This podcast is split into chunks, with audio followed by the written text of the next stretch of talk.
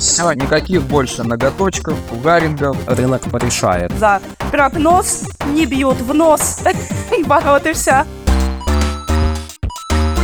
Верните Тона Вейса. Самые важные новости из мира блокчейна и Web3 с редакцией и друзьями журнала Forklog. Поехали! Всем привет! Это подкаст «Верните Тона Вейса» о главных новостях блокчейн-индустрии за неделю. С вами я, Александр, и авторы форклога Лена Джесс и Алекс Кей. Наш специальный гость – представитель биржи Кукоин Антон Старченко, директор по развитию бизнеса Кукоин в СНГ. Ребят, всем привет, как ваша неделя? Потихоньку, все хорошо. Привет, Саш, все отлично. Я рада тому, что на этой неделе очень вкусные такие мясные трешовые новости. Давайте скорее их обсуждать. Всем привет, всех рад слышать. Дела нормально, хорошо. Я только собирался прокомментировать, что до сегодняшней ночи все было так стабильно, тихо, спокойно, но после сегодняшней ночи, когда биток там обвалился до 25к, конечно, стало веселее жить, поэтому дела становятся оживленнее и веселее. Окей, тема нашего выпуска это криптокриминал, Трамп NFT, судьба Сэма Бэнкмана Фрида и прогнозы от Роберта Кiyosaki. Еще мы с Антоном обсудим новое исследование биржи Кукуэн и постараемся понять, кто же такой этот российский криптопользователь.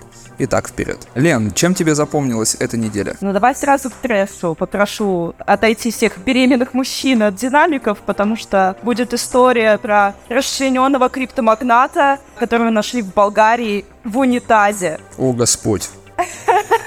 История такая, вкратце. Чувак имеет два гражданства, болгарское и американское, учился в США, начал зарабатывать на крипте, э, посещать тусовки, познакомился там с каким-то барменом, с которым отлично проводил время э, в дружеской атмосфере, даже помогал ему мутить какой-то бизнес около криптовый тоже. И вот в один прекрасный августовский день перестал выходить на связь, исчез, параллельно с этим в одну из квартир вызывают сантехников, чтобы, как говорится, прочистить унитаз и находят пропавшего парня именно там, э, по частям.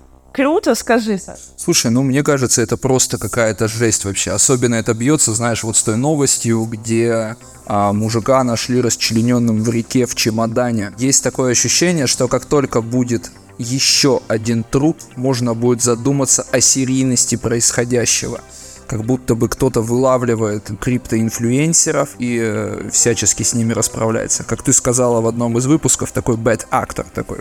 Может быть, вот, кстати, по поводу второго чувака, это произошло в Аргентине, а, того, что в чемодане нашли. И там подозревают как раз преступную группировку, замешанную потенциально в этом деле. Но у того чувака были долги. А здесь, возможно, была человеческая зависть. Но мы не можем сказать, может быть, это действительно такая сетка. Преступные группировки могут быть в том числе международными. Одна ячейка была в Аргентине, вторая вот в Болгарии. Ну, слушай, мы приблизились к разгадке. Да-да-да, не светите своими токенами где ни попадя, и помните, что есть люди, которые вам могут позавидовать. Будьте аккуратнее. Это точно. У пацанов были а активно они вели аккаунты в Инсте, где хвастались своей роскошной жизнью. Видимо, кому-то это нравилось чуть меньше, чем их фолловерам. Это точно. А подскажи вот, а вот эта новость, которой ты автором являлась. Жители Китая приговорили к 9 месяцам тюрьмы. О чем там речь вообще? История про то, как э, некий мистер Чен помогал своему другу Линю э, купить стейблкоины. Собственно говоря, Линь переводит ему фиат, а тот э, покупает ему USDT. А вот и все. Но в Китае такие операции запрещены, поэтому, собственно, за сокрытие преступных доходов Чена и повязали. Поэтому, да, его там ждет 9-месячный срок тюрьмы с отсрочкой в год, и, по-моему, он еще штраф заплатит там около 700 долларов за свои операции. Забавная история выходит на самом деле. Получается, что отсрочка в год перед 9 месяцами тюрьмы.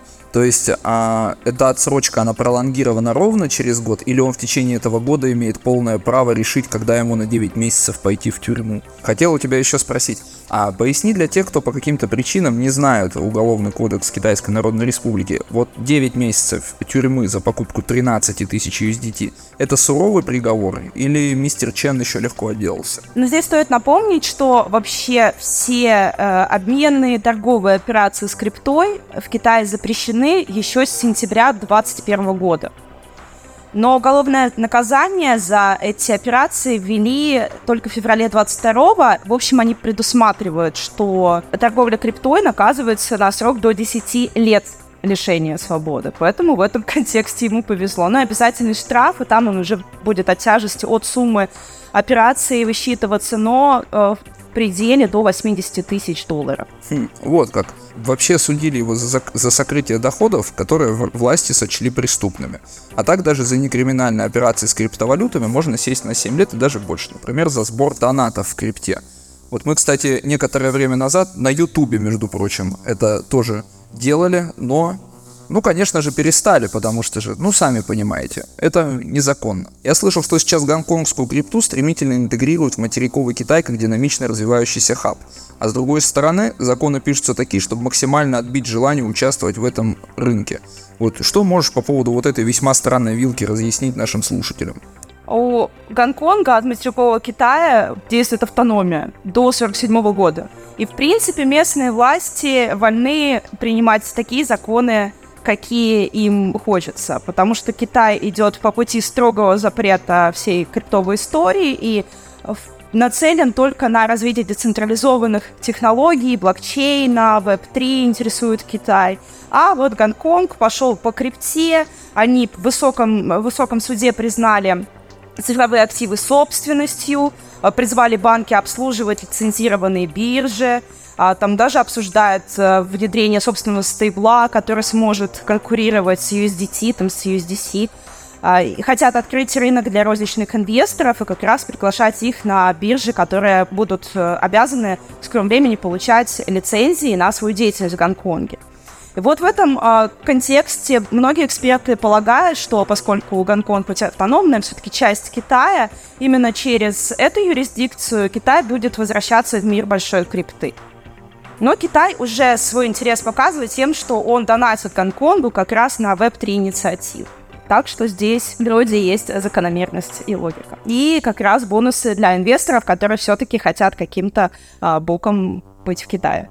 Есть ли что здесь прокомментировать тебе, Антон? Скажи. Хороший вопрос. Э, Я сам тоже наблюдаю с интересом а, за тем, что происходит в Китае и Гонконге, потому что, ну, это тоже один из очень важных и больших рынков. Мое личное мнение то, что Гонконг исторически он использовался как некие врата для связи а, Китая со внешним миром. Соответственно, мне кажется, что все возвращается как бы к историческим корням, если провести такую аналогию. Гонконг становится таким хабом, где можно проводить определенные операции финансовые, да, в том числе и криптовалютные, те, которые запрещены на материке. У меня есть такое мнение, что в случае какой-то экстренной, ам, скажем так, международной ситуации геополитической, да, а, Гонконг может использоваться как дополнительный инструмент для торговли со внешним миром, так же, как это было 200-300 лет назад, когда в Китае было несколько точек для торговли, и Гонконг был э, самой важной и основной точкой. Если мы переберемся к нам сюда поближе, вот, я слышал, что был какой-то похожий очень случай в Беларуси. О, да, похоже, с- как э, с мистером Ченом. Но там чуваки мыли деньги для фишеров, э, находящихся за границей. В общем, двое пацанов получали на свои карты в течение двух лет а, кэш и покупали крипту на них. Где-то там, если переводить в доллары, 800 тысяч у них получилось. И плюс проценты от операций получали, ну это естественно. Вот. Но в Беларуси, которая с 2018 года действует э, декрет, э, который вводит ограниченное регулирование крипторынка на территории парка высоких технологий, как песочница, особый правовой режим, и вся деятельность э, криптовой разрешена только там, также по регистрации и по лицензии. Поэтому заниматься вне пределов этого парка а, криптой запрещено. Чем новость интересна, казалось бы, да, там типа пацаны что-то мутили. Вообще, типа МВД устраивает очень много облав сейчас на незаконные нелегальные криптообменники, помогающие физикам обменивать, да, крипту. И закрыли, по-моему, уже там 27 только физлиц. Мы многое писали про какие-то юрлица с доходом там до 3,5 миллионов долларов, то есть вообще разные истории. Значит, такая массированная слежка и закрывание этих бизнесов происходит. И сейчас МВД Беларуси, в принципе, готовится к тому, чтобы внести поправки в законодательство и запретить обмен крипты между физлицами. Вообще. P2P все, то есть, получается. Все это не все. Опять же, перевести это все в парк высоких технологий, чтобы люди, которые не являются как бы, квалифицированными инвесторами, имели какие-то гарантии защиты, чтобы не теряли деньги. Ну, а а милиция расследовала бы дел поменьше, потому что, сам понимаешь. Так-то да. А вот смотри, Лен, я новость одну прочитал на Форклоп, которая лично мое внимание привлекла. Вижу твое имя в качестве автора новости. Аналитическая платформа Arkham Intelligence связала криптовалютный кошелек, получающий миллионы долларов от продажи NFT с бывшим президентом США Дональдом Трампом и стала отслеживать его. Расскажи, как же так вообще? Трамп ведь называет крипту и все, что с ней связано, чуть ли не главной угрозой доллару США. Как вообще такое может быть? Ну, начнем сначала, что вся история эта длится с декабря 22 года. Трамп в своем официальном твиттере появился такой загадочный весь и сказал, сейчас будет какая-то супер-мега новость, а, чуваки, штурмовавшие Капитолий, э, говорят, сейчас что-то скажет наш э, любимый экс-президент, которого мы хотим видеть будущим президентом. А он говорит, чуваки, NFT-коллекция, короче, будет. Кто-то подозревал, что там дипфейк, но по итогу действительно появилась платформа некая, NFT, которая стала за 99 баксов продавать там Трампа в разных супергеройских одеждах круто, скажи. Начали это все скупать. По-моему, эту коллекцию раскупили там меньше, чем за несколько дней. Ее не стало в принципе. Она пошла на вторичку. На первая волна, первый дроп вообще до 29 или 26 лямов долларов раскупили этих NFT-шек. Вот. И они даже, а смешной еще там момент был, предлагали участникам этого закупа розыгрыш, типа, что вы впоследствии можете как бонус получить личную встречу с Трампом, кепку Make America Great Again, все такое, а, там, не знаю, автограф на чем-то. И чуваки посмотрели в правилах этого розыгрыша мелким шрифтом, как говорится, арабской вязью, то, что никто никогда не читает, что там написано, в принципе, чтобы участвовать в розыгрыше, можно и NFT никакой не покупать, достаточно написать письмо на э, там почтовый адрес этой компании, чей сайт, и э, значит, точно так же стать участником розыгрыша. Но то такое. Ладно. Э, эта компания, мы вернемся к Трампу, компания всячески опровергала какую-либо прямую связь с э, Трампом, что, типа, они действуют как-то от его имени, они говорили, что у нас есть лицензионные права на использование его образа, э, его имени, и вот, собственно говоря, типа, он получает за это комиссионные. И там упоминалась еще одна компания, а, и вот как раз в этой компании а, Трамп является президентом, менеджером, секретарем и казначеем. Именно вот через нее этой второй компании, принадлежащей кошелек, а, называется она CIS Digital. Этой компании кошелек принадлежащий как раз и получает выплаты комиссионные за лицензионное соглашение об использовании управления. Ты меня сейчас натолкнул на такую мысль, что Трамп это вот тот самый персонаж, про которого поют во всех новосибирских кальянных такие исполнители, как Артик и Асти. Он вот тот самый будущий бывший, так называемый. Алекс, а что думаешь ты по поводу всей вот этой истории с Трампом? Есть ли у тебя какие-то мнения об этом? Ну что, история довольно занятная, ну, особых мыслей нету, хотя Трамп это такая экстравагантная личность, но в общем, будет интересно проследить за всей этой ситуацией, за, за всей этой движухой, во что оно, оно во что-то по-любому выльется. Трамп, э, он же всегда выступал с 2018 года таким злостным противником крипты битка, вот в частности, говорил, типа, что это все афера, зачем это вкладывать? Но мне кажется, легко быть критиком битка, когда у тебя основные как бы накопления в баксах. Вот у него сейчас, если мы посмотрим на 23 год, 2,5 миллиарда а, состояние оценивается. Но э, Трамп готовится, как мы все понимаем, в 2024 году к избранию, участвует в этой предвыборной гонке. И на фоне того, что его конкуренты в этой гонке очень активно выражают свою поддержку крипторынку и обещают, что они всячески будут криптоиндустрию продвигать, а, снимут какие-то там запреты, будут э, лояльные законы, и бизнес, короче, потечет, деньги польются рекой. Например, Роберт Фрэнсис Кеннеди-младший рассказал, что приобрел своим детишкам 14 битков типа вот в качестве подарка учитесь, дети, инвестировать. И сам вложил чуть ранее 250 тысяч долларов. Все очень сильно топят за крипту, и я считаю, что Трамп, как эпатажный, реально такой хайповый персонаж, который пришел, напомним, да, что это все-таки великий и известный бизнесмен, в первую очередь, нифига не политик, а поэтому для него эта история тоже такая в качестве набора дополнительных бонусов.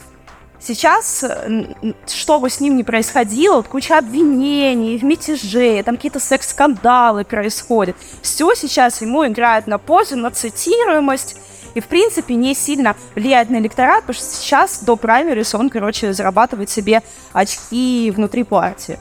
А дальше уже посмотрим. Поэтому я думаю, что он просто на, хайпо- на хайповой волне решил влиться в эту строю, и что, типа, у меня тоже, как бы, чуваки, есть немного эфира. 2,8 э, миллиона доходов с них он получил. В моем понимании, ты вот сейчас, кстати, рассказываешь про Трампа, и мне видится, что это уже целый третий персонаж для Mortal Kombat среди реально существующих персон, потому что первые два это вот Марк Цукерберг и Илон Маск. Вот туда еще Дональда Трампа не хватает с какими-то своими суперспособностями, вроде бросания парика в лицо своего оппонента. Ну да ладно, это все мои влажные мысли по этому поводу. Антон, э, что ты думаешь о начавшейся президентской гонке и позиции кандидатов в президенты США по крипте? Чего ожидаешь?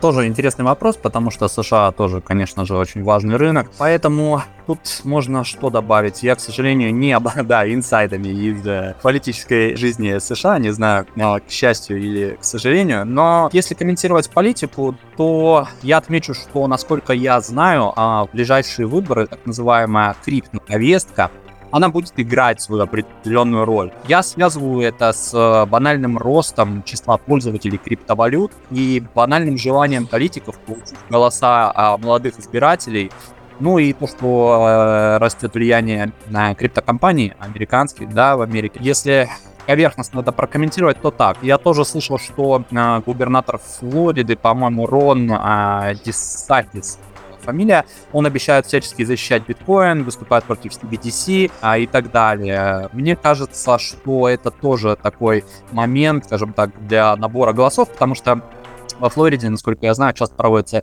криптоконференции, и вообще люди там достаточно открыты к биткоину, соответственно, много избирателей и возможность получить голоса. Получается, он вроде как этот, на или такого флоридского посола, получается. Слушай, да, они подхватили этот тренд, который э, задал Сальвадор. Ну, посмотрим, что из этого выйдет, да. Также вот я знаю, что Кеннеди младший, насколько мне известно, тоже открыто выступает за биткоин. Я тоже выступал в Майами на криптовалютной конференции, где говорил, что биткоин это символ демократии и свободы. Также он даже принимает политические пожертвования в битках, и они оба утверждают, что CBTC — это угроза неприкосновенности частной жизни, личной свободы. Ну и прочие заявления большие, красивые, как обычно э, политики любят делать. Знаешь, такая интересная мне метафора в голову сейчас пришла. Вот такой вот крипто камин аут такой он совершил. Когда эти политики открыто заявляют, что вот у меня есть биткоины, вот на них сначала все так в крип кость смотрят, да, но представители, опять же, криптовалютного сообщества, они сразу, во-во-во, красавчик, красавчик, такие него. Вот он крутой, он биткоином владеет. Есть такое, слушай. И да, и еще такой момент, что э, если ты не комментируешь, как бы, криптовалютную тему, то ты как будто бы немножко bad tone такой, то есть ее уже нельзя игнорировать, как комнате. Соответственно, ты должен сделать какой-то комментарий и примкнуть к тому или иному лагерю. То есть сейчас это уже достигло таких масштабов, что ну, невозможно игнорировать. Вот. Но если подытожить, да, что мы ожидаем, что если к власти придут сторонники на криптовалют, биткоина, да, то это ожидаемо и логично может подтолкнуть биткоин к росту, потому что будет хороший инфоповод, что смотрите, Штаты, там, первая экономика в мире, э, значит, э, поддерживают биткоин, легализуют его, и это все будет хорошим инфоповодом, который может толкнуть э, биток, ну, какой-то там процент, не знаю, не буду говорить сколько, но я бы не стал питать э, слишком больших надежд, потому что мы знаем, да, что э, заявления политиков Ну, скажем так, верить им особо не стоит, потому что сегодня они говорят одно, завтра другое, поэтому понаблюдаем. Но что можно из этого вынести, что стоит наблюдать за этой темой, потому что она может стать катализатором а, умного роста. Да, полностью согласен с тобой, но в последнее время то, что я наблюдаю, касаемо вот этой президентской гонки всей, мне это все больше и больше начинает напоминать вот такой high-level UFC, где один, один президент в отношении другого инициирует расследование с обысками у него дома и нахождением каких-то там материалов, в ходе которых его там могут посадить на четверть э, тысячелетия, а второй находит доказательства употребления кокаина его собственным сыном а, в самом Белом доме. То есть, ну, беспредел какой-то происходит вообще. Массовое шоу, направленное на неограниченный круг лиц. Шоу катится буквально по всему миру. Мы переходим ко второму блоку. Алекс, главный судебный ньюсмейкер этой недели, конечно же, наш старый знакомый Сэм Бэнкман Фрид – Напомни, пожалуйста, слушателям об очередном повороте в истории этого кучерявого дельца. Ну что я, э, я вам скажу, э, Фрид не менее интересный персонаж даже, чем Трамп. У Фрида гораздо больше состояния было в лучшие годы его жизни, когда ему еще не было 30 или уже исполнилось 30, ну, в общем, он 92 -го года рождения. Его состояние оценивалось в 24 миллиарда, а сейчас он в тюрьме. Сейчас он э, в местах не столь отдаленных. И что интересно, что в середине декабря 2022 года, прошлого года, в него его выпустили под залог 250 э, миллионов баксов. Выпустили под опеку родителей. Но сейчас, буквально на этой неделе, выяснилось, что его снова заключили под стражу до следующего заседания по делу, а заседание по делу назначено на октябрь. Ранее с ходатайством о пересмотре меры выступил Минюст США.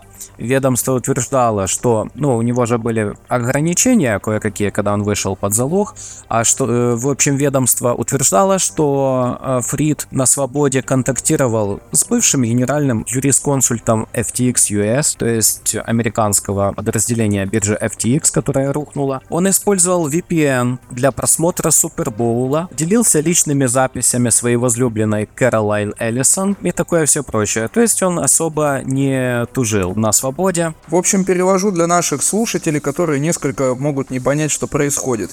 Ранее кучерявый Сэм, а сейчас он наверняка уже остриженный, до октября месяца будет находиться, так сказать, в аналоге СИЗО. Слушай, Алекс, а как ты думаешь, кем в местах лишения свободы Кучерявый Сэм будет по масти. О, вопрос интересный, но он такой умный, что, наверное, он и в тюрьме провернет какую-то новую схему, и, возможно, даже э, у него там появится но, новый аналог Каролайн Эллисон. Такой табачный пирамидос, типа это, табак X какой-нибудь, наверное. Слушай, я тут сверился с одним документом, ознакомиться с которым мне в прошлом выпуске посоветовал Владимир Миноскоп.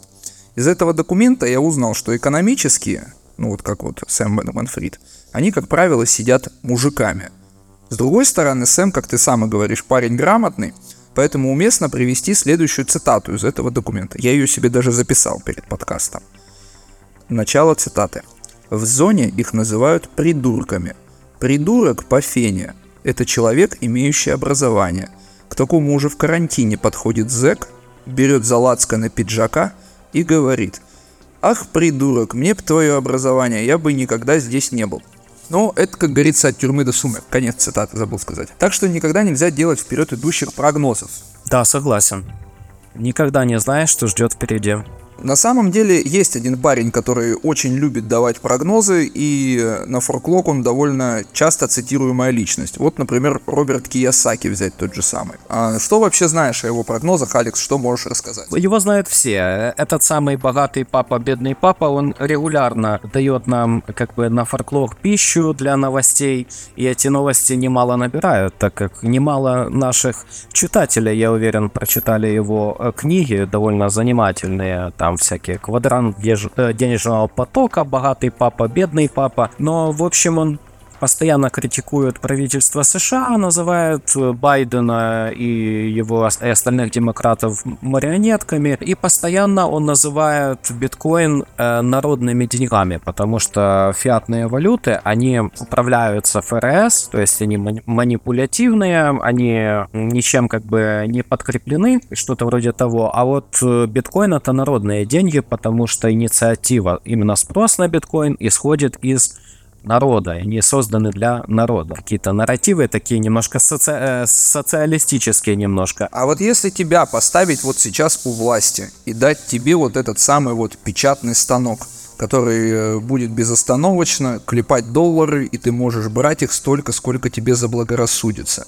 Вот ты бы конкретно стал бы запрещать биткоин? Или наоборот бы ты стал черпать э, безграничные ресурсы именно с печатного станка? Если запустить печатный станок, станет много денег. И э, ничем хорошим это не обернется, потому что будет огромная инфляция, э, будет очень много спекулятивных пузырей, будут пузыри на рынках акций, а потом они будут э, чередоваться с обвалами. А сторонники австрийской школы, они считают, что печатать деньги во время кризисов, во время спада, в рецессии, во время коронакризиса это преступление, потому что такие такие вещи, как вот эти всякие количественные смягчения и вертолетные деньги, они только оттягивают кризисы и усугубляют эти кризисы. Все должно происходить э, само по себе, рынок порешает. Я не стал бы запрещать криптовалюты и всяческим образом их ограничивать, потому что я сторонник конкуренции между э, средствами платежа и средствами обмена. И чем э, ожесточеннее конкуренция между альтернативами фиатных э, денег и фиатными деньгами с криптовалютами, тем полезнее для всех тем меньше центробанки будут прибегать к злоупотреблениям в виде печатания денег, запуска печатного станка. То есть конкуренция, она в итоге оздоравливает рынок, она полезна для всех. А вот есть ли конкуренция у Киясаки, например, с Томом Ли? Как Я считаю, что они, они очень похожи между собой э, в плане того, что все дают э, очень смелые прогнозы. И порой, не порой, а обычно, как правило, не в попад. А, вот, например, Роберт Киясаки, вот он допустил биткоин по одному миллиону в случае краха мировой экономики. Вот мне интересно, что значит этот крах мировой экономики? То есть, э, что, что это может произойти? Неужели прекратится производство? Неужели прекратится обмен? Неужели наступит голод? Нет же, экономика не перестанет существовать, возможно, она перезагрузится и будет работать в какой-то новой ипостаси, в каком-то новом формате. Она просто откорректируется. Вот, например, Роберт Киосаки спрогнозировал рост биткоина до 120 тысяч э, в 2024 году. До этого он прогнозировал рост биткоина до 100 тысяч. Иногда он умные вещи, конечно, говорил. Вот, э, иногда он прогнозировал падение биткоина и что это очень хорошая возможность для закупа. А вот Том Ли, он тоже постоянно дает бычьи прогнозы, причем некоторые прогнозы он дает во время явно медвежьих тенденций, когда все говорят о том, очевидно, что рынок будет корректироваться, и эта коррекция будет продолжаться, ну, не менее года, как показывает история. Вот, например, у него есть еще созданная им фирма FS Insight, и один из аналитиков спрогнозировал а, биткоин по 200 тысяч еще в 2000 2022 году, во второй половине 2022 года.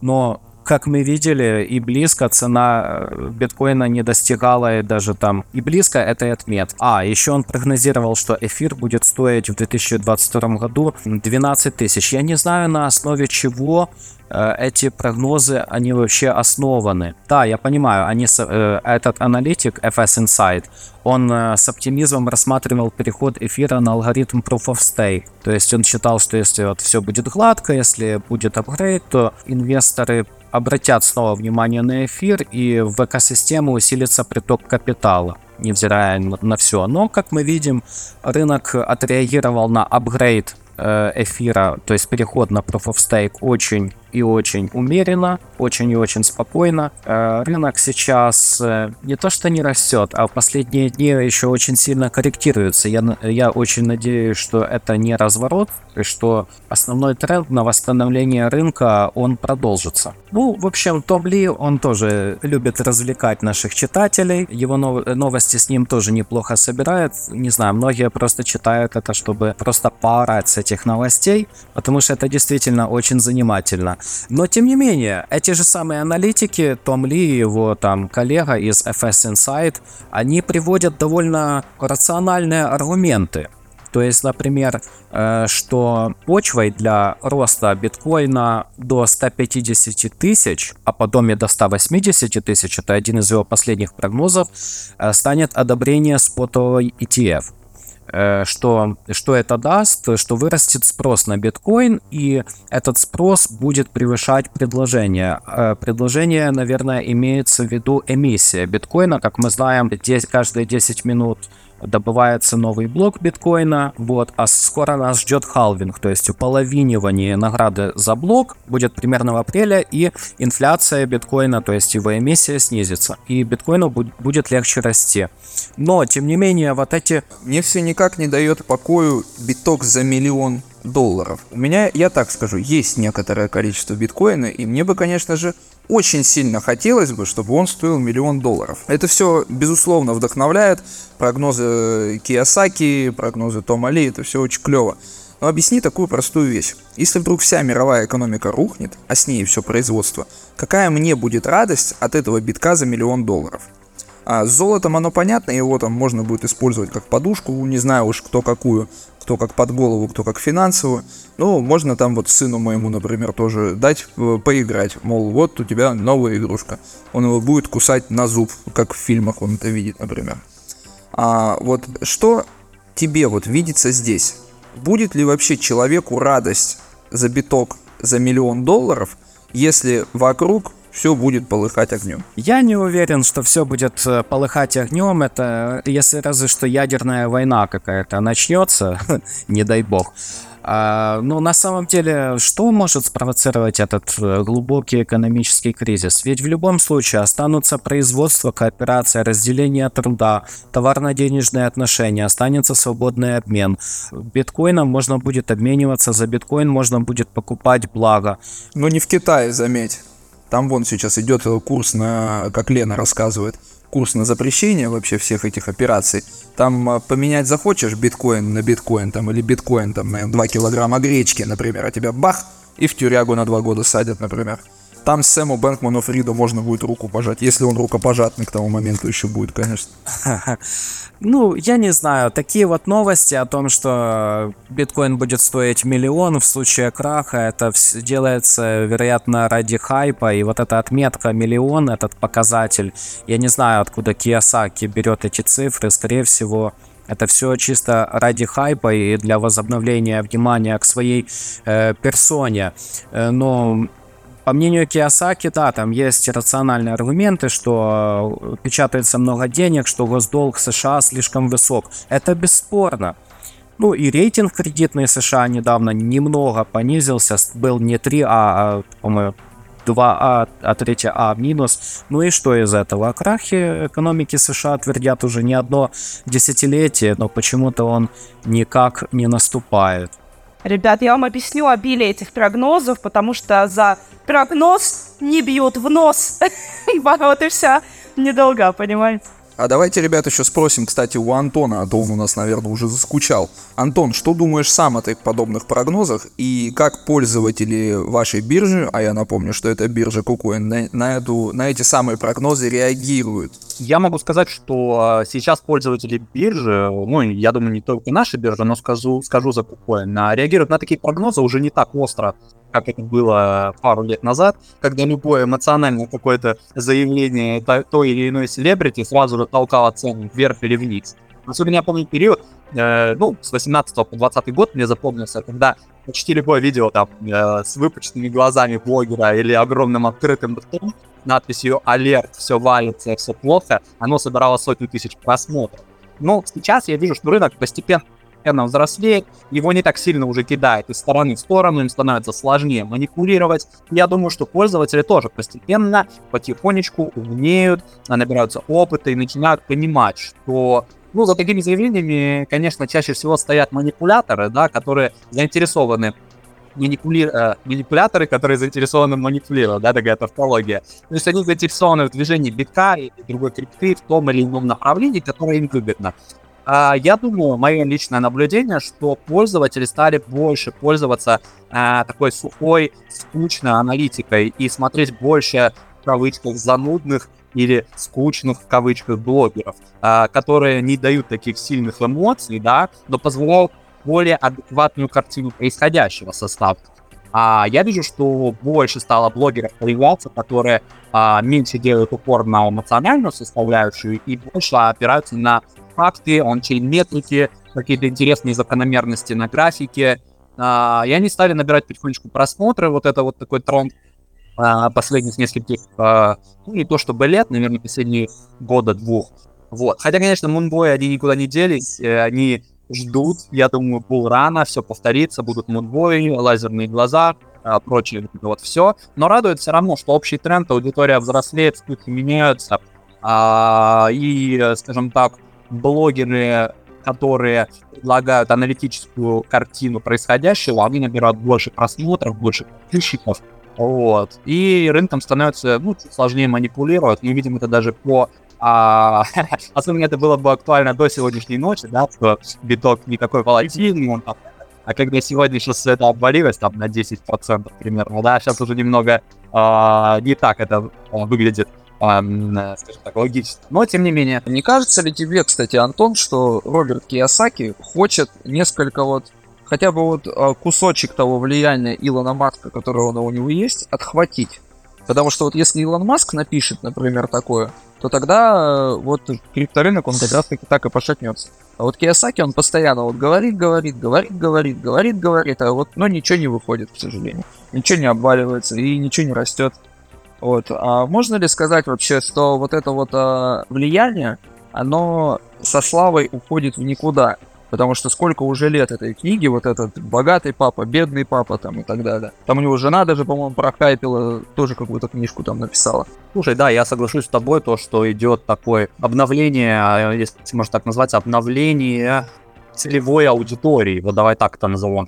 То есть, действительно, этой книги там миллион лет, а дядечки-инвесторы выросли, повзрослели, которые читали книжку э, как как там называется, богатый папа, бедный папа, да.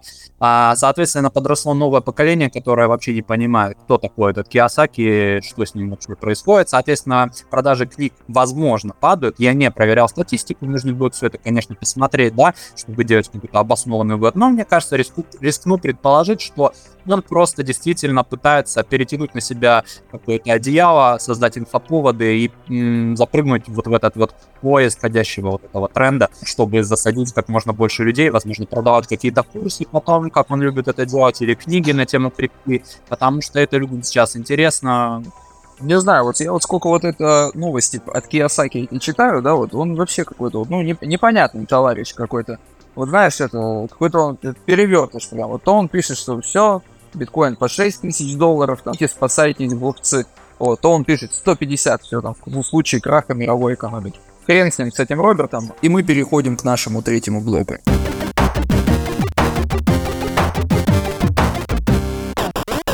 Антон, к слову о пользователях. Вы провели большое исследование пользователей крипты из РФ. Насколько я понимаю, речь идет не только о ваших клиентах. А поделитесь основными инсайдами и что интересного вообще там обнаружилось. Окей, okay, uh, так, ну начнем тогда с краткой такой uh, методологии, да, то есть как это все, откуда эти цифры а, пришли. Мы провели опрос а, с 5 по 12 мая этого года. А, мы использовали аналитический инструмент а, Survey Monkey Audience, а, наверное, известный многим, кто проводит исследования. Вот. Мы опрашивали 2778 а, россиян а, возрастом от 18 до 60 и нашли среди них а, 500 криптопользователей. Как мы это сделали? То есть эти 500 криптопользователей это те, кто утверждали, что владеют крипто или трейдили последние полгода. Таким образом, мы а, поняли, мы отследили, что 500 это 18% от 2778, да, как несложно догадаться. А, в РФ а, около 83 миллионов совершеннолетних россиян. Ну и так экстраполировать грубо, то из них 18% это как раз примерно 15 миллионов. И это, в принципе, бьется с теми цифрами, которые периодически озвучиваются а, там, представителями экономических кругов России, там, политических и так далее, и так далее. Поэтому я считаю, что вот цифра от 15, ну, давай до 18 миллионов. Я думаю, что вот можно на нее опираться. Если по методологии, то это все. Давай посмотрим, что у нас по основным каким-то интересным моментам. По принятию крипты тоже вот есть интересное такое наблюдение, что в РФ достаточно большое количество взрослого населения владеет криптой. А, это около 18%. Да? Например, в Японии всего 5% взрослого населения владеет криптой, хотя, казалось бы, Япония такая технологически продвинутая страна впереди планеты всей, но почему-то вот такой огромный разрыв. Вот это меня очень сильно удивило, когда я э, прочитал вот этот доклад. По зрелости рынка можно тоже упомянуть, что э, в России много достаточно опытных инвесторов, то есть 32% инвестируют в крипту более трех лет, а 64% более года. А, то есть это, в принципе, относительно зрелая система, и это говорит о значительном уровне принятия и доверия к классу активов, такому классу активов, как криптовалют. Вот, потому что э, на многих рынках хайп начался, ну, например, там год-два назад, вот, много там пользователей зашло. То, что в РФ больше трех лет, это говорит о том, что люди заходили еще до бешеного хайпа 2021 года, и это показывает, в принципе, что рынок достаточно зрелый. Вот. А что мне еще показалось интересно? А что мужчины составляют 64% от общего числа инвесторов. А, я помню, что когда-то, год, два, три назад, эта цифра всегда была стабильно около там 75-80%. А, и мне вот показалось интересным, что развитие такого э, женского инвестирования тоже любопытно. Захват, захват происходит женскими силами. Матриархат заходит в дом. Точно. Это показывает, да, что женщины в России привыкли достаточно самостоятельными быть, сами распоряжаться деньгами, сами принимать инвестиционные решения.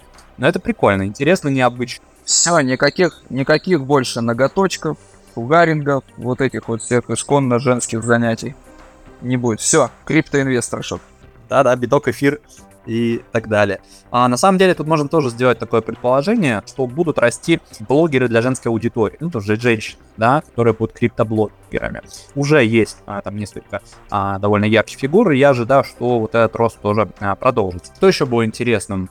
Мне показалось любопытным, что достаточно много людей инвестируют в крипту с относительно небольшим уровнем дохода ну, то есть до а, 22 тысяч долларов в год, ну, примерно до 2 миллионов а, рублей а, в год. Из этого можно сделать такой вывод, что порог входа в крипту, он достаточно низкий с финансовой точки зрения, но, естественно, не с технической точки зрения. Соответственно, мы как биржа, да, планируем разрабатывать финансовые продукты не только для инвесторов с средним и высоким, да, доходом, но и для небольших инвесторов с доходом менее 20 тысяч долларов в год. То есть для это тоже э, целевая аудитория, тоже рынок, с ними будет отдельная стратегия э, работы. Это тот инсайт, который я подчеркнул для себя, потому что я занимаюсь стратегией. Давай посмотрим, что у нас дальше есть интересного. То, что рост крипты, а, он подпитывается молодежью, я думаю, что эта картина, наверное, в большинстве стран она похожа. Вот есть момент, который бы я хотел подчеркнуть, что среди поколения Z, такого условного, да, то есть от 18 там, до 30, давай возьмем лет, высокая доля людей, которые выделяют больше 100 тысяч рублей на инвестиции, ну, что довольно-таки большая сумма а, для этого поколения, да, которые только там, закончили университет или там только начали работать, это свидетельствует то, что люди ну, достаточно уверенно так заходят на всю котлету что тоже, скажем так, есть хорошо, но как бы тут, наверное, можно отметить, что нужно повышать уровень образования общего финансового, да, что всегда нужно а, заходить не на всю котлету. А чего же? А чего же это нехорошо? Ну, вот, например, смотри, вот, например, вчера, да, э, я тоже вчера такой думаю, ну ладно, надоело ждать, короче, все вялое, ладно, закуплюсь закупился тоже, ну и закупился, скажем так, тоже достаточно на, ну не на всю котлету, но больше, чем я а, планировал. И, соответственно, то, что ночью произошло, да, утром проснулся и начал локти кусать, что, блин, а уже свободных-то денег нет, а вот эту возможность я упустил, поэтому вот я бы м, рекомендовал, да, всегда, ну, держать хотя бы 30-40% для дозакупок. Давай посмотрим мотивы инвестиций в криптовалюту. Хм, интересно, давай. Да, основной мотивацией инвестиций является накопление капитала в долгосрочной перспективе. В принципе, для меня это было тоже достаточно интересно, потому что я думал, а, у меня было такое подозрение, что крипта э, будет большой процент людей, давай скажем так, которые будут относиться к крипте как к спекулятивному активу, да, а не как к потенциальному средству сбережений, накоплений. Вот. А я думаю, что тут частично это связано с тем, что для россиян а, многие инвестиционные инструменты ограничены по известным причинам. Соответственно, мне кажется, будет расти доля людей, которые будут рассматривать биток и крипту как э, долгосрочную инвестицию. Ну, на данный момент таких 66-70%. Вот, а есть 35% инвесторов, которые рассматривают криптоинвестиции как способ стать частью будущего, как неотъемлемую часть финрынка, ну, как технологию, давай так скажем. Э, Некоторые инвесторы, особенно молодые, скажем так, они покупают крипту ради веселья, упрощения транзакций. Ну, то есть около 30% поколения Z приобретали цифровые активы ради веселья. То есть это, я так понимаю, это мемкоины и прочие, э, скажем так, похожие э, инструменты. Антон, а вот ты вот себя к какому вообще проценту относишься все-таки? Ты это как средство сбережения все-таки используешь по фану или все-таки ты как бы как технологию это поддерживаешь? Хороший вопрос. Смотри, лично я э, рассматриваю это как долгосрочную инвестицию. Вот. То есть, э, ну, я собрал там себе определенный криптопортфель, э, вот, с прицелом на 25 год. Ну, как мы все понимаем, да, начало 25-го, это такой довольно таки ожидаемый рост прогнозируется, да, многими. Ну, опять же, никто не знает, но я лично сделал ставку вот на такой вот средний срок. Опять же, я использую крипту, часть крипты как средство транзакций международных, да, вот, то есть это, ну, стейблы, естественно. Но, то есть для меня это два направления. Долгосрочные инвестиции. Ну, то есть пипи-коины ты себе в прикол не покупал, получается. Слушай, не, я что-то как-то это мимо меня, что ли, прошло, я не знаю. Я этот поезд упустил, как будто бы, и когда он уже прошел, я подумал, ну и ладно, хрен с ним, как бы. Да, у меня есть там несколько знакомых ребят, которым 20, 21, 22. Они вот любят а, иногда залететь в какие-то доги-коины, в PP и прочее вот это вот все. Наверное, если бы мне было лет 20-21, я бы тоже что-то такое попробовал в свое время, но как-то сейчас уже более консервативный, что ли, становишься в каких-то моментах. Хотя крипта сама по себе достаточно рисковый. Вот. Да, жи- жить в принципе рискованно, на самом деле. Вот, а насколько вообще РФ-пользователи в своих инвестиционных предпочтениях отличаются от людей других стран? То есть вот, допустим, не знаю, какой ответ мне бы э, ожидалось бы услышать. Вроде как вот русские любят биткоин, или там, не знаю, японцы любят эфир, или там вот, допустим, мы провели отдельное исследование по республике Бурятии и поняли, что они покупают себе исключительно э, атом, который от космоса идет. Ну вот что-то такое. А как вообще они отличаются все-таки? Не знаю почему, но почему мне кажется, что буряты они атомом пользуются.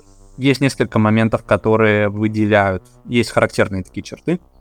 Первая черта — это приверженность действительно биткоину. Ну, то есть там около 80% э, инвестят биткоин. Я думаю, это еще связано с майнингом, да, то есть у нас что очень большой процент людей майнит. Насколько я помню, мы вторые, по-моему, третий в мире по мощностям. Вот.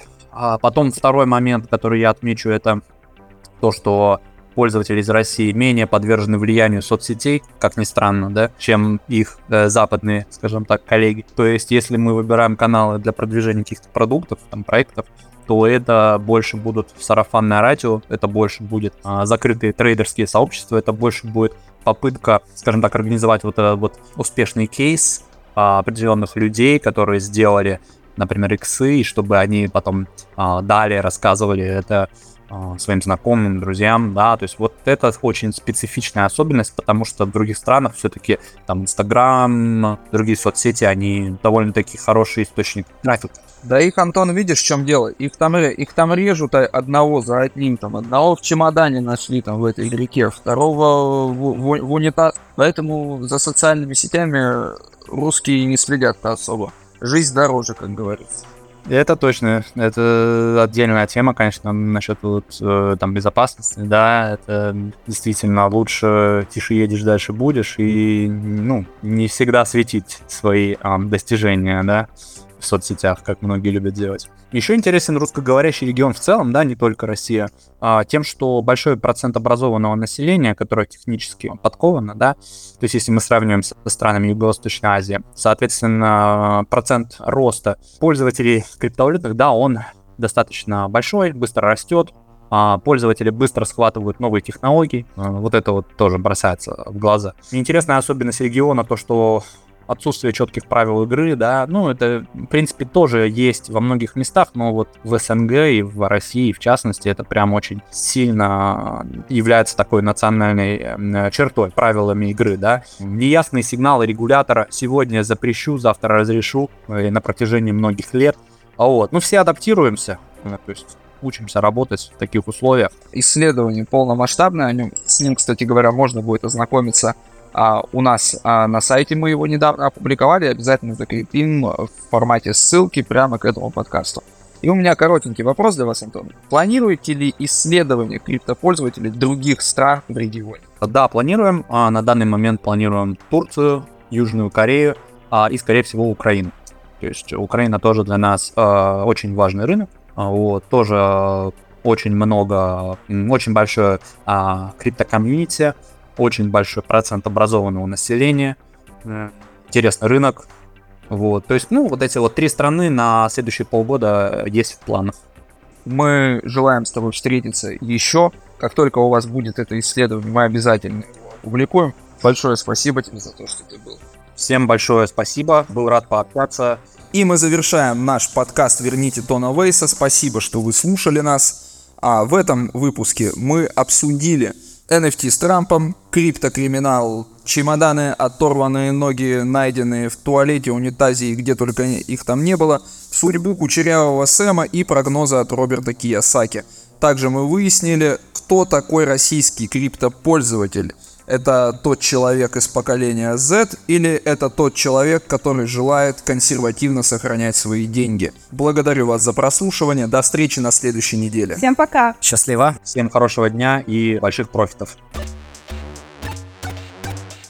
Это был подкаст «Верните Тона Вейса». Слушайте нас каждую неделю.